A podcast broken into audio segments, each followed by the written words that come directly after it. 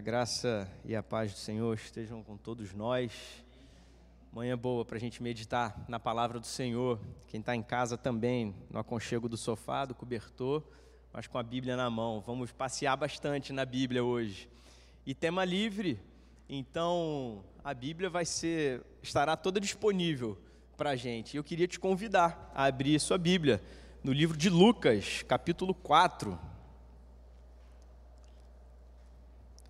Partir do versículo 14.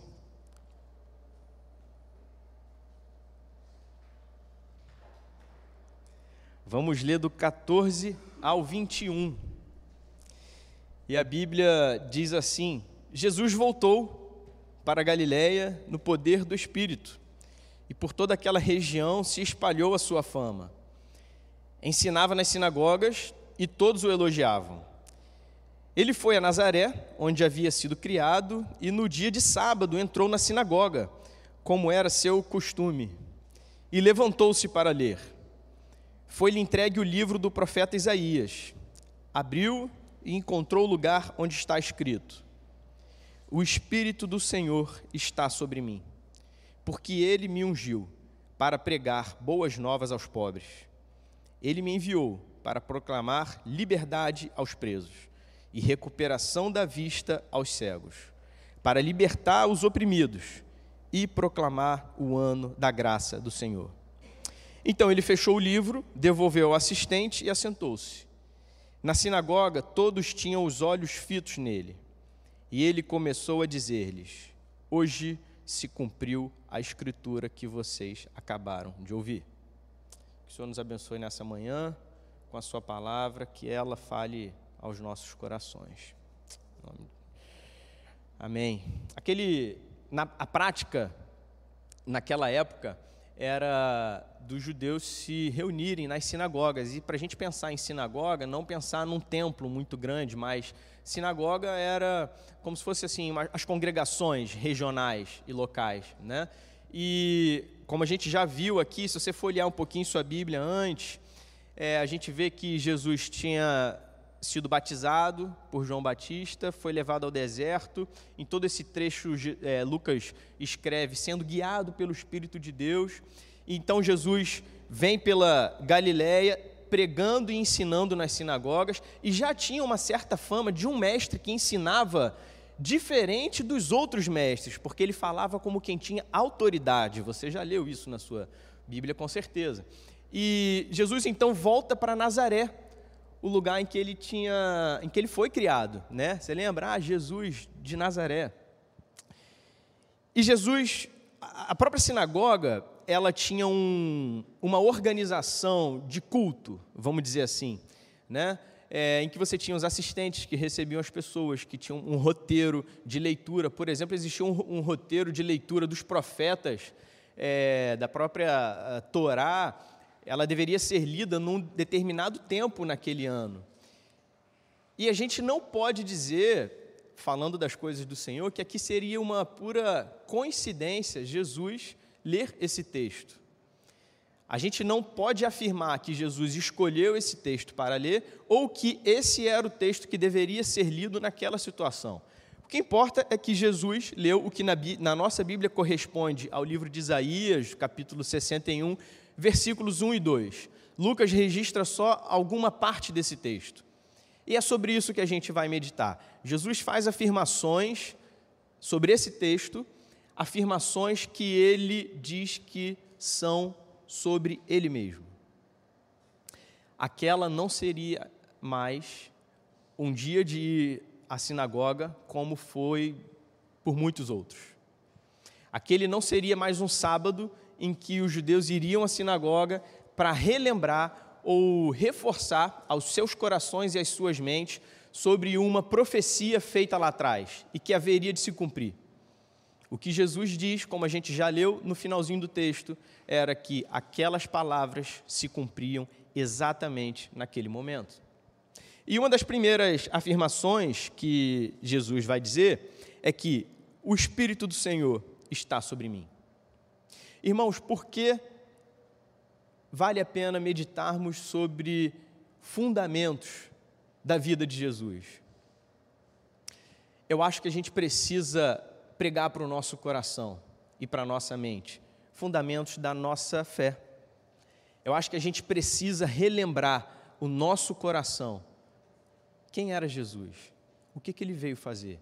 O que ele tem feito no dia a dia, nas nossas vidas e na vida dos nossos irmãos? Primeira afirmação: o Espírito do Senhor está sobre mim. Para os judeus, obrigado. Para os judeus, essa essa expressão dizer que o Espírito do Senhor estava sobre alguém, ela era muito comum para eles, não no dia a dia, mas isso era muito associado aos grandes líderes e profetas que eles já conheciam. E o grande exemplo que eu quero deixar aqui, para tornar isso mais palpável, é de Davi. Quando Samuel é levado pelo Senhor à casa de Jessé, e Deus fala para ele: Olha, é, você vai vendo lá que eu vou te mostrar aquele que é o meu, meu ungido. E aí Jessé vai vendo, Samuel vai vendo filho por filho de Jessé e diz assim: Olha, não achei ainda. Ah, não, você não tem mais filho? Ah, não, tem um menino moço lá que está no campo trabalhando, chama ele. E quando Davi se apresenta diante de Samuel, o Senhor fala com ele. Samuel unge Davi. E a Bíblia diz que o Espírito do Senhor ali se apossou de Davi. Então, imagina para um judeu ouvindo sobre as profecias do Antigo Testamento para a gente, uh, falando sobre o profeta, e Jesus diz o seguinte: olha, o Espírito do Senhor, aquele Espírito que ungiu Davi, aquele Espírito que ungiu profetas, esse Espírito está sobre mim. Como é que a gente pode aplicar isso já para as nossas vidas de uma maneira bem devocional e bem prática? Primeiro, a gente precisa entender que na nossa vida nós não devemos procurar agir por nós mesmos, mas devemos procurar agir pela unção do Espírito Santo. Jesus, que é o Filho de Deus, para exercer o seu ministério, ele não agiu como um mestre ou um professor é, independente, é, ou como que dotado de sua própria sabedoria, mas ele deixa claro o tempo todo que ele era guiado e orientado pelo Espírito Santo de Deus. Lucas faz esse registro e ele chama bastante atenção, quando a gente volta um pouquinho na nossa Bíblia, que Jesus, no capítulo 4, versículo 1, cheio do Espírito Santo, voltou do Jordão e foi levado pelo Espírito ao deserto. A gente lembra da passagem de João Batista, quando vai batizar Jesus, e o que, que a gente vê? A gente ouve uma voz do alto e a gente lembra da, da, da, da pomba que, que passa sobre Jesus: Esse é o meu filho amado, em quem eu me alegro. A Bíblia era toda registrada. E por que isso é importante para a gente meditar? Porque há quem imagine, há quem pense que Jesus era um homem comum, ou foi um homem, um professor super inteligente, ou alguém que estudou bastante, ou alguém que tinha um conhecimento diferente, notável, e que por isso as suas palavras eram ah, tão ah, inteligentes e que podem ser aplicáveis ao nosso dia. Irmão, essas palavras e o cumprimento dessa profecia naquele instante, elas também sustentam que Jesus era o Filho de Deus encarnado, carne e osso, como eu e você. O Espírito do Senhor está sobre mim, porque Ele me ungiu para pregar boas novas aos pobres. A base é que Jesus é o ungido de Deus e isso tem um objetivo. E a partir de agora, a gente vai meditar em cima de quatro metáforas que a profecia dizia. E essas metáforas elas têm a ver com pobreza, prisão, cegueira e opressão. Ele me ungiu para pregar boas novas aos pobres. Você já deve imaginar que nós não estamos falando aqui de pobreza material. Até tem alguém, tem pensadores que fazem uma alusão muito forte a esse tipo de ensino, de que a pobreza seria uma virtude. Isso não é verdade. O que Jesus está querendo dizer aqui e o que ele está ensinando na sinagoga é exatamente o mesmo sentido quando ele ensinou no Sermão do Monte, quando ele disse: Bem-aventurado os pobres de espírito, porque deles é o reino dos céus. E o que seria então ser? O que significa então ser pobre de espírito? Eu gosto de uma maneira didática de usar a expressão carência de espírito. E por que isso era difícil do judeu aceitar? Porque até os dias de hoje, os judeus eles aguardam a vinda do Messias. E quem que eles imaginam é, e imaginavam, obviamente, naquela época, que seria o Messias? O Messias seria um, vamos dizer assim, um paralelo com Davi.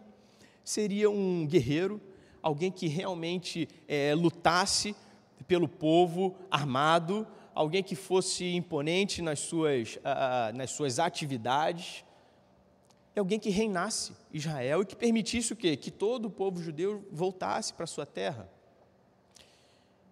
Eles esperavam isso do Messias. Eles esperam isso do Messias. Então, quando Jesus fala sobre pobreza de espírito, isso é meio algo que não faz sentido. Mas qual o sentido de ser pobre de espírito? Em outras versões, humilde de espírito. Isso não tem a ver com timidez, retração social, nem covardia. Absolutamente. Também não tem a ver com a temática do Instagram, em que você precisa ser autoconfiante ou ter segurança própria e ser autodependente e ser. A gente fala aqui de pobreza de espírito, de humildade de espírito ou de carência de espírito na relação do homem frente a frente com Deus. Quem é você frente a frente do Pai? Reflita nisso. Quem é você? O que você tem para oferecer ao Senhor diante de Deus? Quem é você para abrir a sua boca e falar com o Senhor? O que você tem para barganhar com Deus? O que você pode oferecer diante dele? Carente, humilde ou pobre de espírito é aquele que não tem qualquer orgulho pessoal. É aquele que diante de Deus é tomado da consciência da sua nulidade. Eu gosto da expressão de Calvino que diz que o conhecimento de nós mesmos nos conduz ao conhecimento de Deus.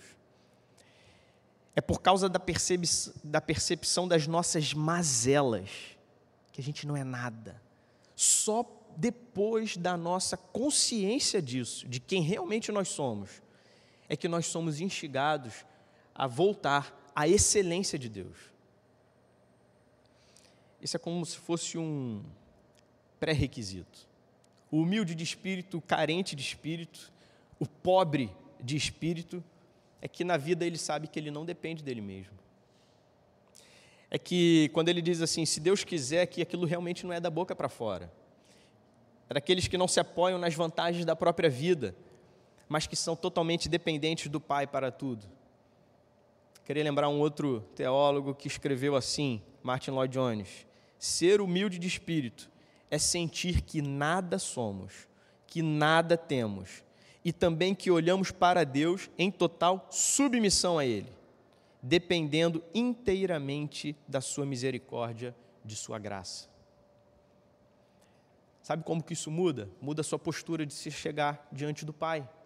Você lembra da história do publicano e do fariseu? Que o fariseu vai orar, os dois vão orar, e o fariseu ora em silêncio, no seu íntimo: Senhor, obrigado, obrigado porque eu não sou um pecador.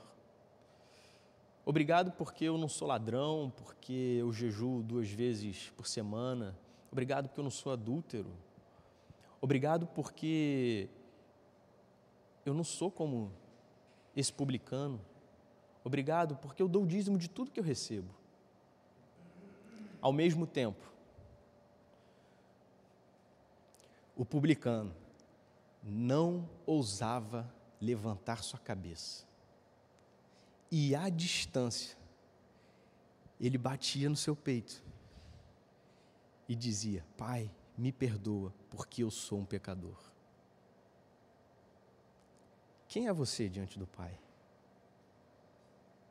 Sabe, irmão, às vezes a gente ouve muito sobre um evangelho que tenta exaltar o homem. Um evangelho.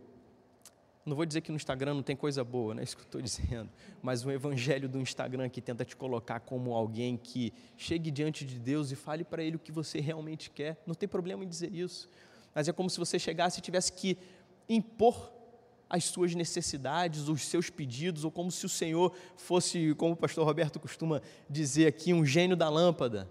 Ou como se você, irmão, fosse alguma coisa, basta um vírus te pegar e você está lá na cama, quebrantado e pedindo ao Senhor misericórdia. Quem é você diante do Deus excelente? Sabe qual foi uma das missões de Jesus, como a gente está meditando aqui? É que ele foi ungido pelo Espírito para pregar boas novas a você, o carente de espírito, a você que sabe que no seu espírito você não tem nada para entregar diante do Senhor. Você não é nada diante do Pai, do Deus Altíssimo. Tem um poema ou um hino antigo que diz assim: Nada trago em minha mão, só na tua cruz me agarro, vazio, desamparado, nu e vil. Entretanto, Ele é o todo suficiente. Sim, tudo quanto me falta em ti encontro. Ó Cordeiro de Deus, venho a ti. Quais seriam então as boas novas? Ou qual é a mensagem de Jesus ao pobre de espírito? Já que o pobre de espírito entendeu quem ele é. Que mensagem é essa? Qual é a boa notícia que Jesus tem para entregar? E isso já estava registrado no livro dos profetas. Você pode abrir sua Bíblia, Isaías 57, 15. Diz assim: Pois assim diz o alto e sublime, que vive para sempre, e cujo nome é santo. Abre aspas para o que ele diz: Habito num lugar alto e santo. Sabe quais são as boas novas? Mas habito também com um contrito e humilde de espírito para dar novo ânimo ao espírito do humilde e novo alento ao coração do contrito. Irmão, usa esse versículo como um objeto de refrigério para a sua alma e para o seu coração.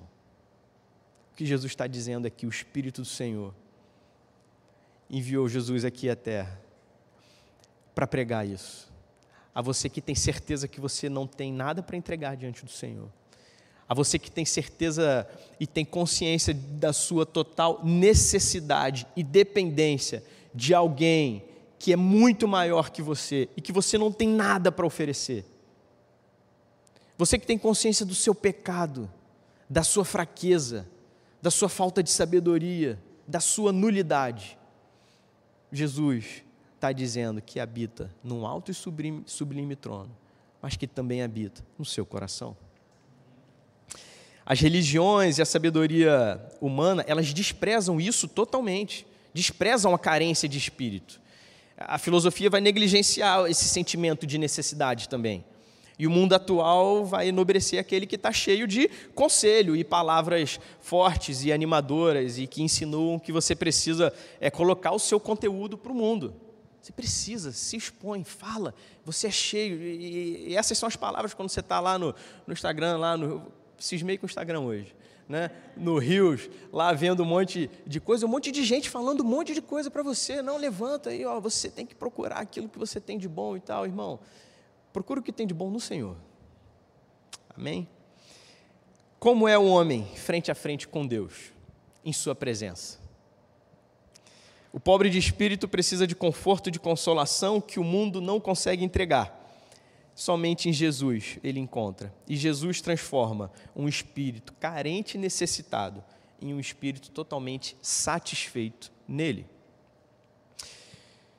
Jesus abriu o livro e leu: O Espírito do Senhor está sobre mim, porque ele me ungiu para pregar boas novas aos pobres. Ele me enviou para proclamar liberdade aos presos, ou libertar os cativos, depende da sua versão. E o que, que significa ser cativo? Preso. Né? É aquele que está preso, é aquele que pode estar amarrado até, é aquele que tá, está privado de, de, voltar, ou de retornar, ou de ir ao seu lugar de origem, da sua família, ou muitas vezes exilado em seu país.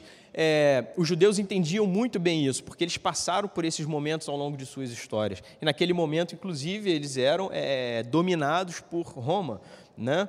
pelo, pelo, pelo Império Romano. Três coisas podem prender um homem espiritualmente: o pecado, o diabo e a lei. E aí é óbvio, o que a gente está dizendo é que Jesus veio para nos libertar do pecado, do diabo e da lei. Vamos entender. Três coisas podem prender um homem espiritualmente. O pecado. Como que o pecado prende um homem? Quando ele te engana que aquela é a verdadeira liberdade. O pecado se comporta como um vício. Você acha que domina, mas é totalmente dominado. João 8, 34. Jesus disse: Todo aquele que vive pecando é escravo do pecado. Você tenta se libertar, mas não consegue. Você tenta largar, mas não consegue. Eu atendo muito paciente é, que tem o hábito do tabagismo. Se tem uma das coisas piores para o paciente que fuma é ouvir que ele precisa parar de fumar. Sabe por quê? Porque aquilo machuca o coração dele. Porque ele já tentou, por mais que ele não assuma isso, ele não conseguiu. E ele sabe que aquilo ali está matando ele. E quando ele chega para a gente numa consulta, num atendimento, e que está com aquela necessidade, ele tem a consciência, ele não consegue. O pecado é semelhante. Muitas vezes o homem ou a mulher, ele tem até a consciência do seu pecado. Ele não consegue largar. O que ele precisa? De libertação. E Jesus disse: O Espírito do Senhor me ungiu para libertar os cativos e os cativos do pecado. Outra coisa que pode prender o homem é o diabo. Quando que o diabo prende? Quando ele exige que o pecador tem que morrer. Por quê? Porque o salário do pecado é a morte. E quem acusa o homem? O próprio diabo, o acusador. Ele acusa o tempo todo: você não merece, você é um pecador, você é uma desgraça. O salário do pecado é a morte. E aí o diabo acusa incessantemente todos os seus erros, todos os seus deslizes, dizendo que você é um impostor. Porque fica aqui, ó. Sua esposa não sabe, seu marido não sabe, seus pais não sabem, seus filhos, às vezes o seu colega não sabe. Alguém não sabe do seu pecado. Outro alguém sabe, mas alguém não sabe. Mas você sabe, o diabo sabe e acusa você, o seu coração e a sua mente. E fica o tempo todo ali. E aí ele te prende por isso, porque ele está te acusando e te lembrando assim: você está errado, você está errado, você está errado. E a lei? A lei prende, e a gente está falando do mundo espiritual. A lei prende na religiosidade, obrigando você a cumprir a lei ou a ser perfeito para poder ser aceito por Deus. Essa é a religiosidade que é pregada e que não é bíblica. E por que não? Porque Jesus veio, foi ungido pelo Espírito de Deus para pregar liberdade aos cativos. Em Hebreus 2, versículo 14. Está vendo como a gente está passeando na Bíblia, né? É bom que quem está em casa no sofá consegue, vira para cá, vira para lá, e você que está aqui também. Né? Hebreus capítulo 2, versículos 14 e 15. Vai explicar tudo isso que a gente falou. Diz assim, ó, portanto, visto que os filhos são pessoas de carne e sangue, ele também participou dessa condição humana para que por sua morte derrotasse aquele que tem o poder da morte, isto é, o diabo, e libertasse aqueles que durante toda a vida estiveram escravizados pelo medo da morte. Eu vou ler de novo numa outra versão, que é a versão A Mensagem. Às vezes, para a gente compreender alguns textos de uma maneira mais simples, a gente pode procurar outras versões e isso facilita para a gente.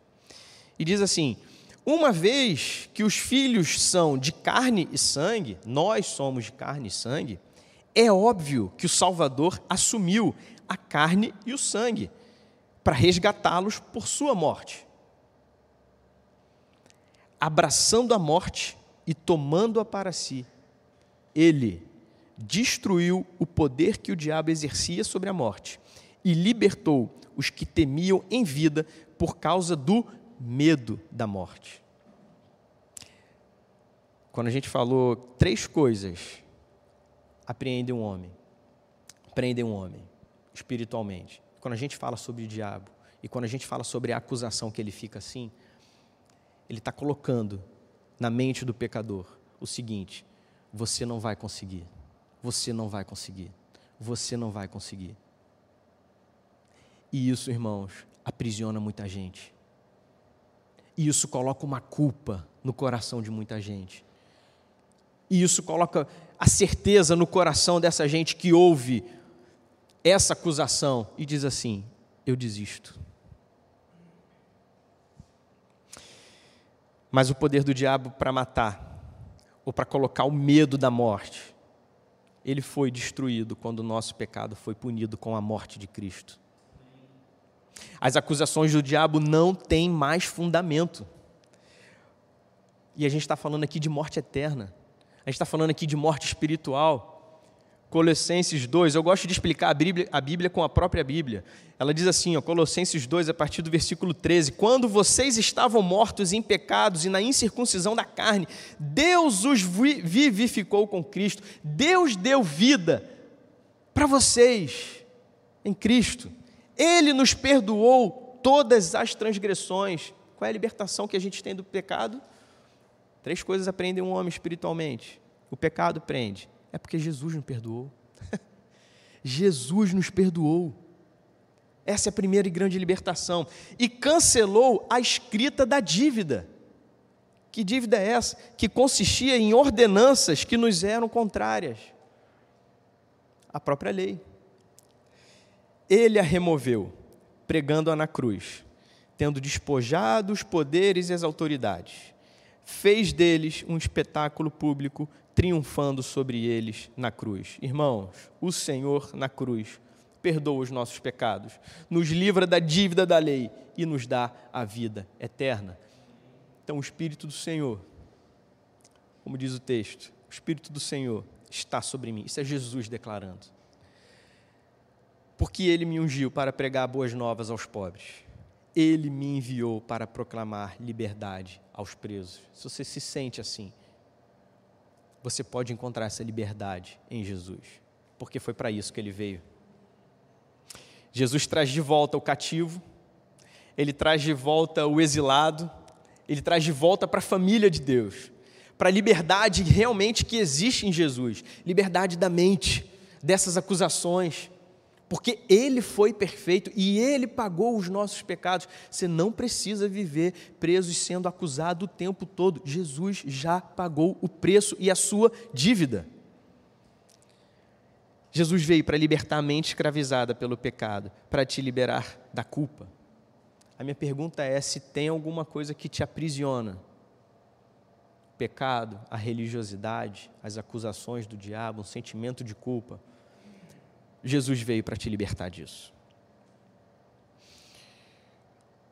O Espírito do Senhor está sobre mim, porque ele me ungiu para pregar boas novas aos pobres. Ele me enviou para proclamar, proclamar liberdade aos presos e recuperação da vista aos cegos. Quando a gente fala sobre cegueira espiritual ou não, a gente está falando sobre escuridão. Então, toda hora na Bíblia a gente tem essas metáforas falando de cegueira e escuridão, muitas vezes caminhando juntas. Né? Os presos e os cativos são aqueles que estão totalmente cegos na escuridão. Eles não conseguem enxergar nada. E essa é a condição do pecador. Essa é a condição do homem sem Cristo. No Evangelho de João, a gente tem alguns versículos e alguns trechos que falam muito da cegueira do homem em pecado. E a cegueira do homem em pecado é porque esse homem, ele é cego da sua própria cegueira. Ele não sabe que ele é cego. Ele não consegue entender ou enxergar que ele tem uma cegueira. João capítulo 3, no versículo 3, diz assim: Jesus declarou: Digo a verdade, ninguém pode ver o reino de Deus se não nascer de novo. No 19, mesmo capítulo, diz assim: esse é o julgamento. A luz veio ao mundo, mas os homens amaram as trevas e não a luz, porque as suas obras eram más. Quem pratica o mal odeia a luz e não se aproxima da luz, temendo que as suas obras sejam manifestas. E para mim, o que explica melhor isso é o capítulo 1, versículo 10, que diz assim: Aquele que é a palavra estava no mundo, e o mundo foi feito por intermédio dele, mas o mundo não o reconheceu.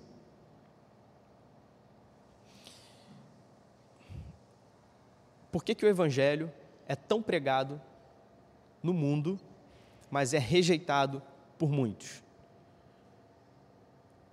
Porque as pessoas não conseguem compreender o Evangelho.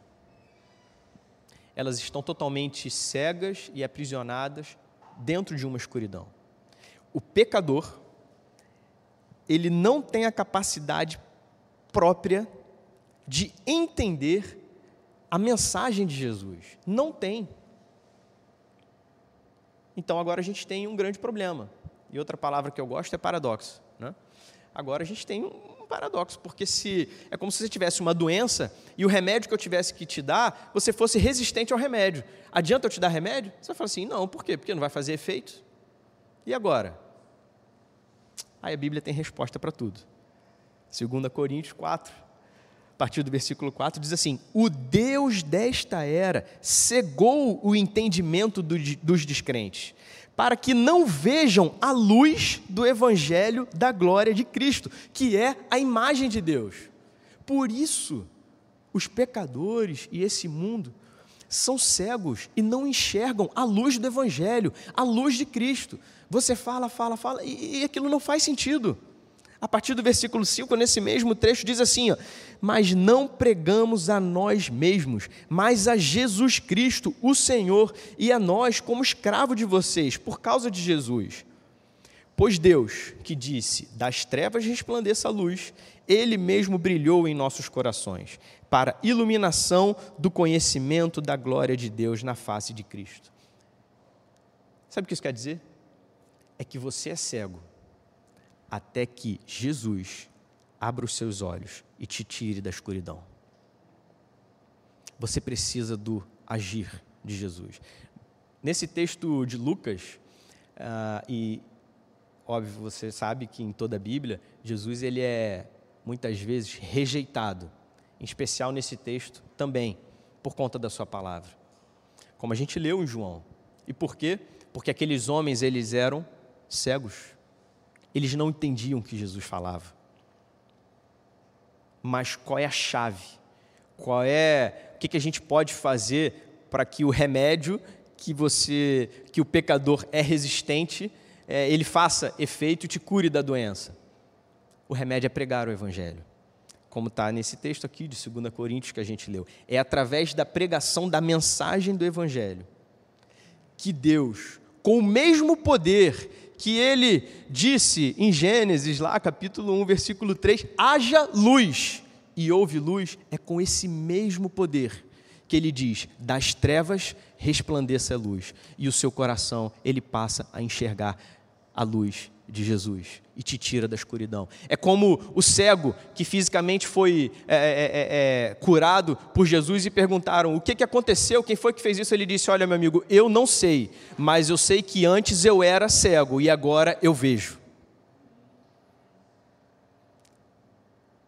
E foi isso que aconteceu comigo e aconteceu com você. Éramos cegos. E o poder do Senhor, que é o mesmo poder da criação, foi o mesmo que falou ao nosso coração e diz: haja luz. E os nossos olhos se abriram e a gente começa a entender a beleza de Cristo. É por isso que nós não, apesar do mundo ser cego e doente, a gente não deixa de pregar o Evangelho, porque nós não falamos de nós mesmos, mas nós falamos de Cristo.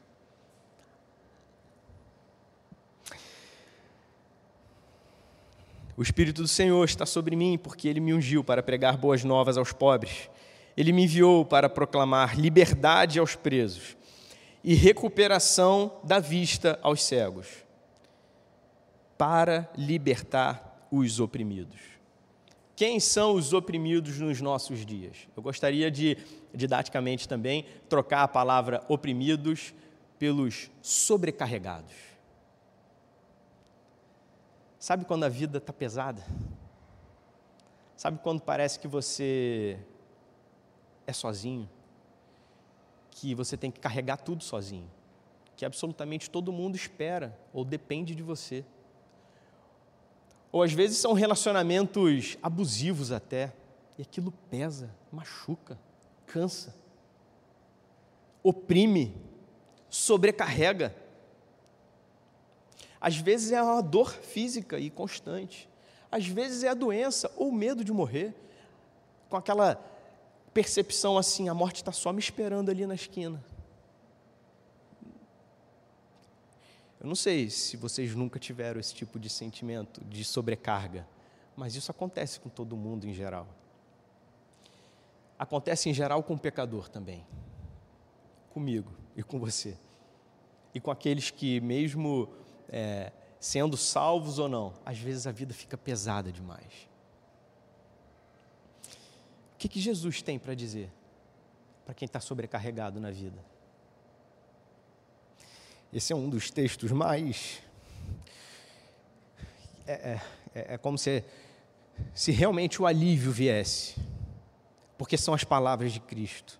Mateus 11, 28. Se eu te dei um, um texto lá para você grifar e usar ele no momento de necessidade de aconchego para o seu coração, esse é outro. No momento que a vida estiver sobrecarregada, sabe, que estiver pesado.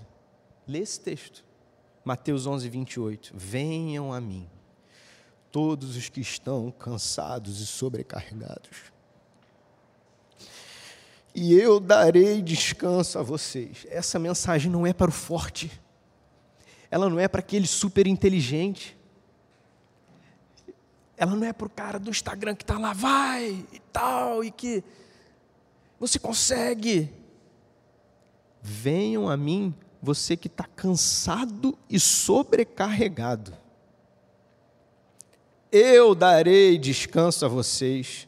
Tomem sobre vocês o meu jugo e aprendam de mim, pois eu sou manso e humilde de coração, e vocês encontrarão descanso para as suas almas. Irmão, quando a vida estiver pesada, leia esse texto, entregue o peso da vida a Jesus, porque Ele veio para isso. Pois o meu jugo é suave e o meu fardo é leve. Irmão, Ele já foi perfeito no nosso lugar.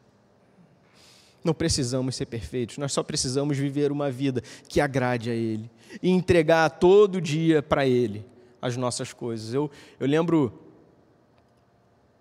vida de igreja antiga, principalmente quando eu era criança, adolescente ali, em que as pessoas diziam assim: vem para Jesus, deixa tudo seu lá fora. Depois de algum tempo, eu prefiro dizer, não estou dizendo que está errado, não, eu estou dizendo que eu prefiro dizer assim: vem para Jesus, mas vem com tudo que você tem e deixa aqui. Porque se você deixar lá fora, quando você voltar, está tudo lá fora de novo. Agora, quando você deixa com Jesus, você volta leve por quê? Porque o peso dele é suave. Porque ele foi perfeito, não é você que precisa ser. É ele que nos traz descanso. Sabe o que pesa em nossas vidas e muitas vezes a gente nem sabe? É o próprio pecado. Às vezes a gente nem sabe o que é pecado em nossa vida. É por isso que a gente precisa entender quem nós somos, os pobres de espírito, os carentes de espírito, os cativos, os cegos e agora finalmente os sobrecarregados e encontrar esse alívio em Cristo. Se você se sente vazio, cego, aprisionado sobrecarregado, Jesus veio para você. E para a gente concluir, O Espírito do Senhor está sobre mim, porque ele me ungiu para pregar boas novas aos pobres. Ele me enviou para proclamar liberdade aos presos e recuperação da vista aos cegos, para libertar os oprimidos e proclamar o ano da graça do Senhor. Em outras versões vai dizer o ano aceitável do Senhor. Esse ano, irmão, ele não é um ano em que a gente está esperando. Ele não é o ano da volta de Jesus. Quando a gente fala o ano da graça, a gente está querendo fazer uma metáfora a um tempo ao tempo da graça, ao tempo aceitável do Senhor, ao tempo em que o Senhor determinou em que agora você não será mais cego, pobre, preso, sobrecarregado. É o tempo em que você viverá descansando na graça de Deus. Se você não conhece Jesus, quando você ouve essa mensagem, eu oro para que o tempo da graça do Senhor seja exatamente nesse momento. E se você conhece o Senhor, e se Ele é o seu Salvador, eu só queria te dizer: relembre para que Jesus veio. Ele veio para te libertar, ele veio para renovar, te dar visão nova. Ele veio para satisfazer o seu espírito carente e necessitado. Ele veio para te trazer descanso. Você vive no tempo da graça do Senhor. Amém? Graças a Deus por Sua mensagem. Vamos orar? Senhor Deus e Pai, obrigado. Obrigado porque o Senhor pensou em tudo. Obrigado porque o Senhor sabe as dificuldades que nós passamos nessa vida. E o Senhor não nos observa de longe. O Senhor não nos deixa sozinhos. O Senhor anda conosco. O Senhor carrega o nosso peso. O Senhor alivia a nossa alma, o Senhor alivia o nosso coração. Senhor, obrigado porque se não fosse o Senhor, nós continuaríamos na escuridão.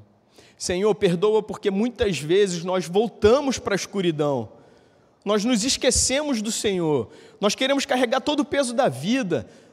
Senhor, nós queremos é, é, é, ficar mais perto até do pecado mesmo porque a gente se esquece da sua santidade, porque a gente negligencia quem o Senhor é. Mas, no entanto, Senhor, que nessa manhã seja um tempo, Senhor, de renovar a nossa mente, nossa alma, Senhor, o nosso espírito, de que vivemos no ano da graça do Senhor, de que vivemos no tempo em que desfrutamos do teu descanso, do teu renovo, da tua transformação. E, Senhor, eu oro também por aqueles que ainda não te conheceram e que vivem assim, cegos, prisionados, sobrecarregados, presos, cheios de necessidade, Senhor, que só o Senhor pode suprir. Que com o poder que o Senhor disse, haja luz, o Senhor também declare que haja luz no coração desses homens e mulheres, Senhor. Que haja, Senhor, transformação de vida. Que haja, Senhor, sim, a tua presença transformando e renovando os corações na vida de cada um, Senhor, de nós aqui, daqueles que ouvem essa mensagem, onde quer que estejam. Senhor, eu te peço ainda, nos abençoe nesse restante de domingo. Nos dá, Senhor, uma semana é, de, de descanso e de paz na tua graça. Relembra, Senhor, o nosso coração a todo instante disso. Nos ajuda, Senhor, a estarmos mais próximos do Senhor que o Senhor nos guarde no retorno para casa, que o Senhor abençoe os irmãos que já estão em casa, ou seja lá onde eles estiverem, que o Senhor nos guarde aqui também, Senhor. Tudo isso para a honra e glória do Senhor, para que estejamos mais próximos de Ti. No nome de Jesus. Amém.